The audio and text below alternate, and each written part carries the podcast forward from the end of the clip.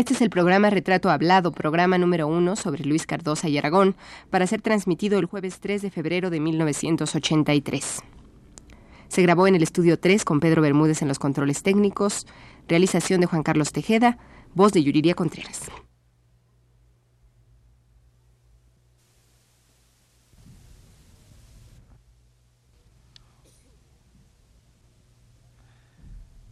Radio UNAM presenta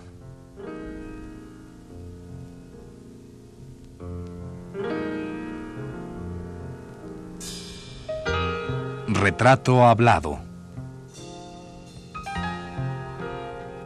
Luis Cardosa y Aragón.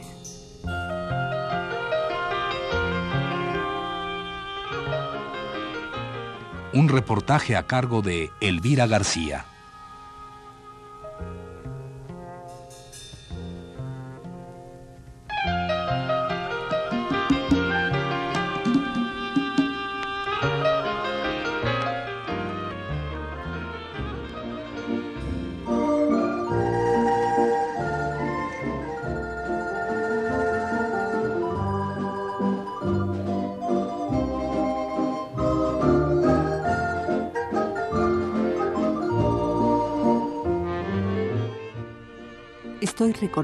Tierra. Siento de dónde arranca mi silencio y mi voz. Como quien apresa el mar en una caracola, acerco los iguanes al oído. Escucho los pasos de la luz y la sangre haciéndose palabra o nudo de anhelo en la garganta. He visto mi mano iluminada contra la llama de una vela, estrella roja en la transparencia de tu sangre, Cuculcán y me he acordado del fuego central y la piedra de sacrificio. Entonces, mis arterias atraviesan las plantas de mis pies y se hincan en la tierra. Se van entretejiendo con raíces de pinos y palmeras hasta las vetas minerales. Mi sangre vuela emplumada por debajo de llanuras y volcanes, con sabias de árboles y remansadas circulaciones de rocas.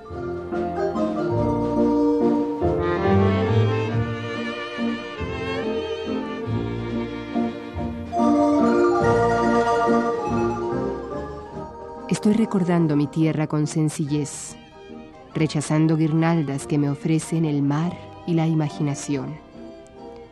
Esto escribió en 1955 don Luis Cardosa y Aragón, en una prosa rica e incontenible que hace de su libro Guatemala, las líneas de su mano, una obra poética, nostálgica, adolorida, pero también llena de fuerza y esperanza.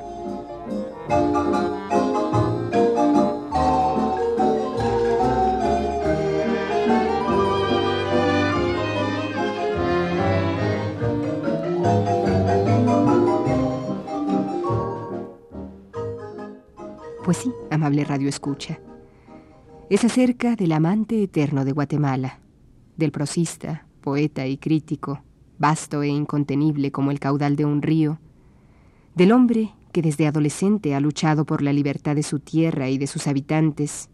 Es de él, de don Luis Cardosa y Aragón, guatemalteco desde y para siempre, de quien hoy comenzamos a trazar un retrato hablado.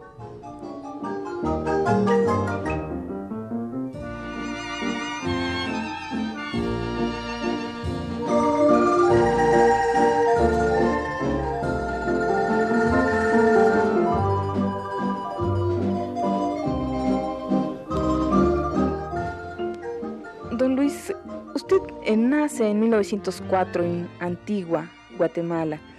Su casa, eh, según tengo entendido, desapareció con uno de los múltiples terremotos que suceden en esa tierra, en esa su tierra, pero supongo que no han desaparecido sus vivencias de su casa, de su infancia, de su familia. ¿Podríamos reconstruirlas un poquito aquí? El terremoto de Guatemala fue en 1979, este último. La antigua Guatemala es conocida por sus ruinas coloniales del desastre de 1700 73, los terremotos de Santa Marta. Se le tiene como una de las ciudades coloniales más bellas de América. Está situada en un pequeño valle rodeado de grandes volcanes y serranías, cruzado por un río, el Portal o Bacalate, y por un pequeño arroyo que se llama el río Pensativo. Es una ciudad de mi infancia, ahí nací y ahí viví mi parte de mi adolescencia porque salí muy joven de mi patria. Don Luis, usted ah, describió en un libro que se llama Guatemala, las líneas de su mano, una parte poética muy hermosa de toda su vivencia de esta tierra. Eh, pero sí, creo que un poco pasa por alto lo que es su casa, su ambiente muy, muy íntimo, muy personal de, con su familia. Tengo entendido que su padre también era un hombre como usted, luchador, un hombre que luchaba por su patria, que incluso tuvo, eh, sufrió cárcel y persecución. Me gustaría mucho que habláramos sobre su familia en concreto y cómo se sentía usted en ese ambiente. Mi infancia es la antigua y el recuerdo que tengo de mi casa que usted me pide es muy vivo. Y ahora estoy escribiendo cuando tengo un momento libre, porque vivo ocupado en muchas cosas, pero las fundamentales es en la defensa de mi país, denunciando lo que ocurre en mi patria, como es mi deber más elemental, para estar uno con su pueblo en una lucha tan clara como la de Guatemala, basta tener sentido de la dignidad humana. Yo estoy con mi pueblo porque he leído también los evangelios y he leído a los profetas. En mi libro, Guatemala, las líneas de su mano, quise dar un retrato de cuerpo entero de toda Guatemala, de su pasado más remoto, de la colonia, del paisaje, sobre todo de la vida indígena de los pueblos indígenas y también de su cultura, de sus figuras, grandes figuras, muchas de ellas ligadas a México profundamente, porque las culturas indígenas nuestras son hermanas, completamente las mismas raíces que tenemos México y Guatemala. No es literatura, no es retórica decir que somos pueblos hermanos. La lengua española nos fue impuesta en 1524 por los conquistadores que salieron precisamente de México y uno de ellos, uno de los grandes conquistadores, el más cruel, el más violento, le tocó a Guatemala, Pedro de Alvarado, que ya se distinguido en México por su valentía, por su temeridad y por sanguinario. De Antigua en Guatemala, las líneas de su imagen, hay un capítulo. No trazo mucho de la intimidad de mi casa, porque no era el propósito detenerme mucho en ello, pero ahora estoy escribiendo un texto de alguna extensión que se llama El río, novela de caballerías, en la cual entro un poco más a fondo en, en mi familia, hablo un poco de algunos de mis parientes, de los abuelos, que yo recuerdo a mi abuelo paterno, muy criollo, muy español, un hombre barbado, alto, hermoso como un Neptuno, un Neptuno joven. Mi abuela materna la recuerdo como una mestiza morena de largas faldas negras que barrían el suelo, dura como una tenaza y tal vez suave porque me tuvo alguna vez sobre sus rodillas. De mis padres los evoco ahí también y muy ligado mi recuerdo, ya lo digo en Guatemala, líneas de su mano, a las prisiones de mi padre. No puedo olvidar esas visitas a la cárcel que se situaba en el hermoso palacio de los capitanes generales de Antigua, porque Antigua era la capital del de la Capitanía General de Guatemala, que dependía del virreinato de, la, de Nueva España. Ese hermoso palacio de dos pisos, de grandes arcadas y columnas de piedra, se dice, es la leyenda, tal vez la verdad, de que los planos de ese palacio eran los planos que correspondían al Palacio Nacional de México, porque lo merecía también el Palacio Nacional de México era, podía ser tan hermoso como es nuestro palacio en la antigua Guatemala, los capitanes generales.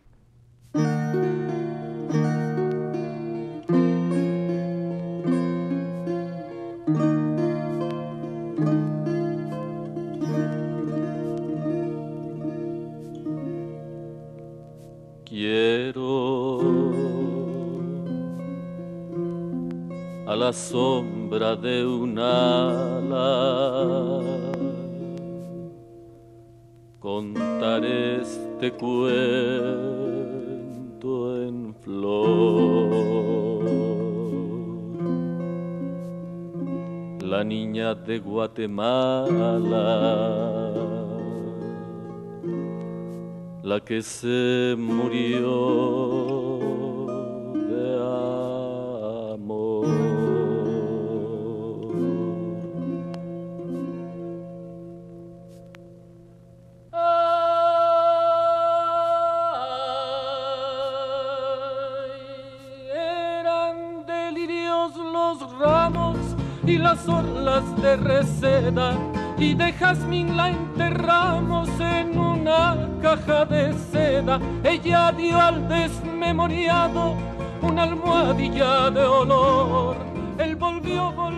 casado, ella se murió de amor. Mi aliento se impregna de olor a Guatemala, caoba y tierra mojada. Sobre el pecho, unas de maíz y florecillas silvestres. Soñamos juntos sobre la misma almohada, estrella caída a mi lado. En ella nazco y desemboco. Soy la tierra misma de mi tierra. Esto escribe Cardosa en Guatemala las líneas de su mano. Era su frente la frente que más he amado en mi vida. Centro de tarde en el río, la sacó muerta el doctor. Quiero recordar mi tierra en la retorcida enredadera en las flores azules del quiebra cajete, en la pelirroja bugambilia, en el payaso o el perro con calzones verdes del mísero circo ambulante. Quiero recordarla en el desfile procesional de las chiquillas endomingadas en la plaza del pueblo, mientras la banda de música tocaba prodigiosamente en sus trompetas parchadas por el ojalatero los trozos más populares de las óperas italianas frente al director que guiaba el sonido tamarindo, ácido y dulce, moviendo el brazo de arriba a abajo como autómata que tañese una guitarra que no tenía. Nunca más he vuelto a ver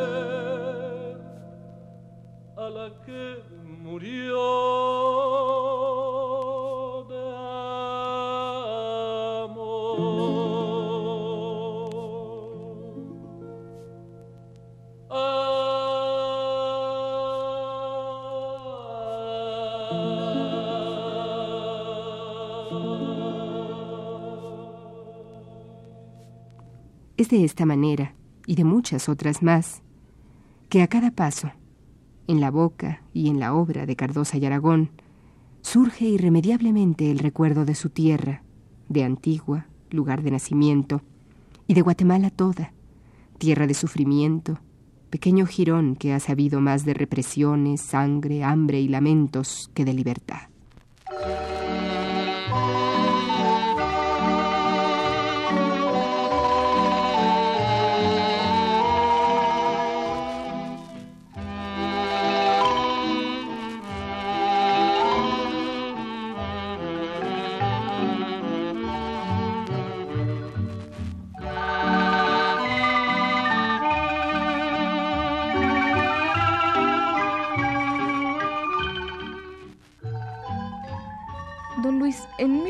1917, mientras en México se vive una lucha revolucionaria, usted a su vez en su patria vive el derrocamiento de Estrada Cabrera y bueno, de alguna manera también una lucha.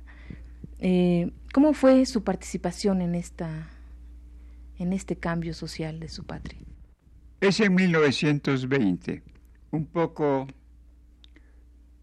más tarde de 1917, en que fue el terremoto de en la capital de Guatemala, la nueva Guatemala, la capital actual. El derrocamiento de Estrada Cabrera, dictador de 22 años, retratado en el libro de mi compatriota, mi ilustre amigo Miguel Ángel Asturias, en su obra El señor presidente. La lucha final es en 1920. Yo estaba en secundaria. Mi amigo y compañero de toda la vida, Miguel Ángel Asturias, estaba estudiando leyes, creo que terminando su carrera de leyes. Nosotros los muchachos de la secundaria organizamos una sociedad que se llamó Patria y un periodiquito que creo que fue semanal que se llamó El Instituto, porque éramos miembros estudiantes del Instituto Nacional. Yo fui el organizador de esto y lo puedo decir, y me informé para ello y busqué amigos cuyos padres estaban en la cárcel, porque yo llegaba de Antigua Guatemala a la capital y no conocía a los muchachos de la capital. Me junté con Ricardo Álvarez, cuyo padre estaba preso y por eso me ofrecía confianza. La policía secreta de Estrada Cabrera estaba en todas partes. Yo acompañé a mi padre en esas luchas y no olvido cuando alguna vez en la calle, ya cuando los días eran muy tensos, que se esperaba ya los combates abiertos en las calles, esbirros seguramente se acercan a mi padre y le dicen junto a mí que lo acompañaba y que lo acompañaba precisamente porque mi padre veía en mí un joven, un adolescente decidido, comprensivo y que lo podía acompañar bien, le dicen que habían escuchado que estaban listos para asesinarlo. Naturalmente yo me volví la sombra de mi padre, lo acompañé decididamente y muy alertamente. ¿Y cuál es el destino final de su padre? ¿Muere en esta en estas persecuciones, en estas luchas o qué sucede con él? La batalla para derrocar a Estrada Cabrera se conoce en Guatemala como la decena trágica. Fueron lo menos 10 días de combates de los obreros contra la residencia, fortaleza del dictador, que se llamaba La Palma. Recuerdo haber pasado con mi padre a las juntas políticas mientras se desarrollaban los combates a las reuniones, al periódico que seguía publicándose para informar lo que pasaba. Él era uno de los colaboradores del periódico fundamental, el periódico grande que se llamaba El Unionista, porque el periódico de los estudiantes universitarios se llamó El Estudiante. Y ya dije que nosotros, los de las secundarias, se llamaba El Instituto. No, mi padre no, no, no perdió la vida en esa ocasión. Mi padre murió cuando yo vivía en México ya en el exilio, porque más de la mitad de mi vida yo he vivido en el exilio.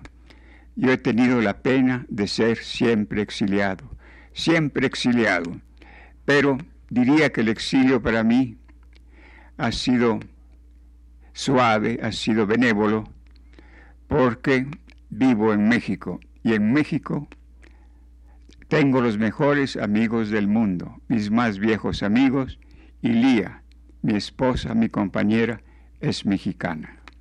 No soy exiliado. Yo siento mi país, yo lo llevo a mi país y he dicho que soy como el caracol. Llevo a mi patria y mientras avanzo voy soltando mi baba y voy construyendo mi castillo de nácar.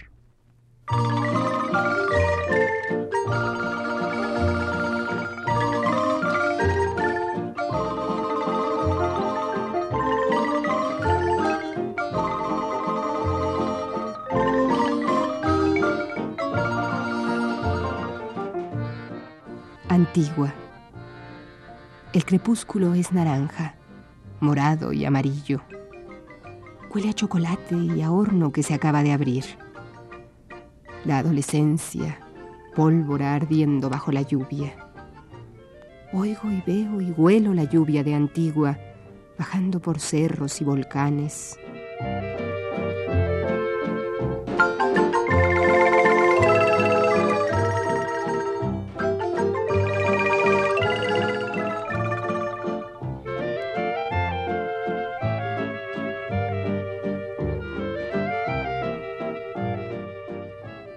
Cardosa y Aragón ha vaciado en este libro, Guatemala, las líneas de su mano, toda la emoción, la nostalgia y el amor que guarda por su tierra, de la que ha estado lejos, obligadamente, más de las tres cuartas partes de su vida.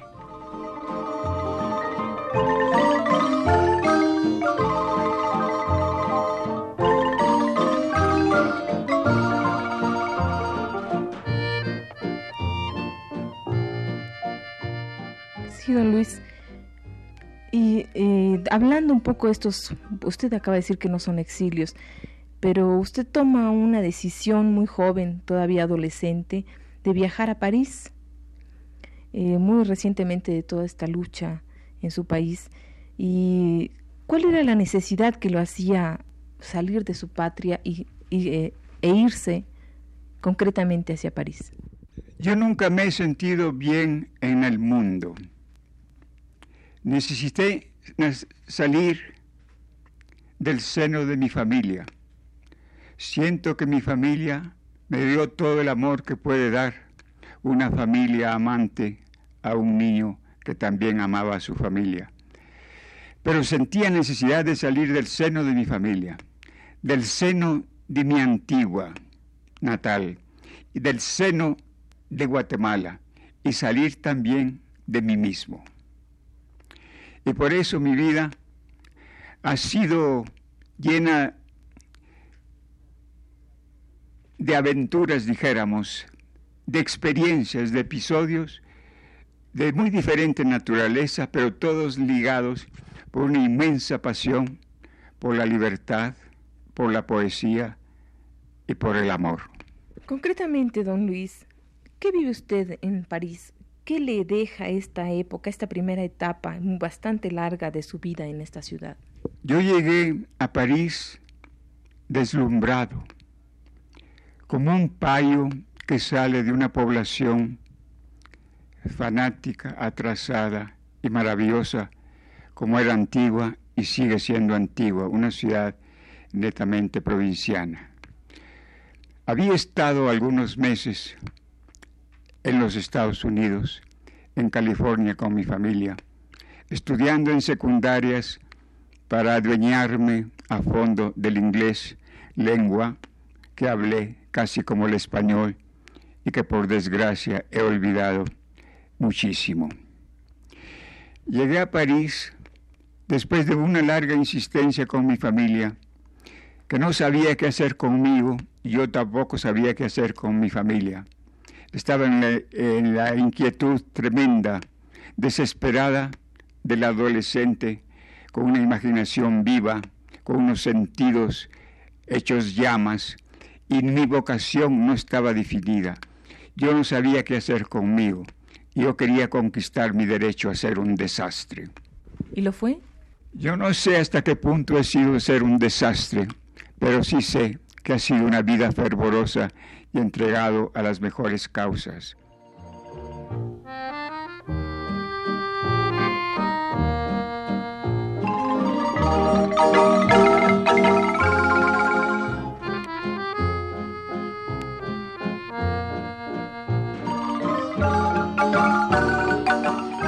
Leer Guatemala las líneas de su mano es también una manera de conocer muy de cerca a su autor.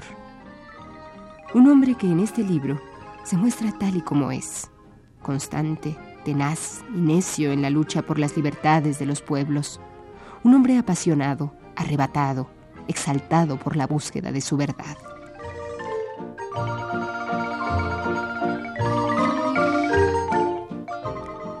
Esta fue la primera parte del programa dedicado a don Luis Cardosa y Aragón. Le invitamos a escuchar la segunda el próximo jueves a las 22.30 horas. Gracias por su atención.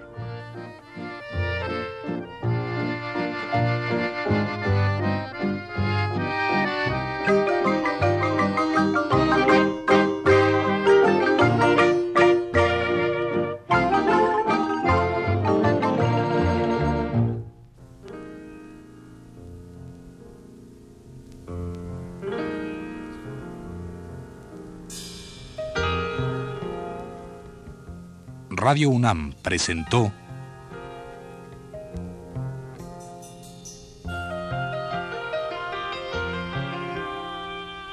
Retrato Hablado. Luis Cardosa y Aragón.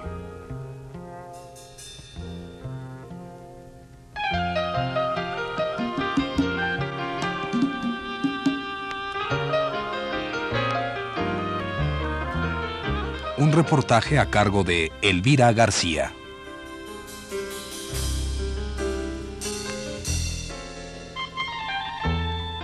Realización técnica de Abelardo Aguirre y Pedro Bermúdez. Voz de Yuriria Contreras. Fue una producción de Juan Carlos Tejeda para un programa de Elvira García.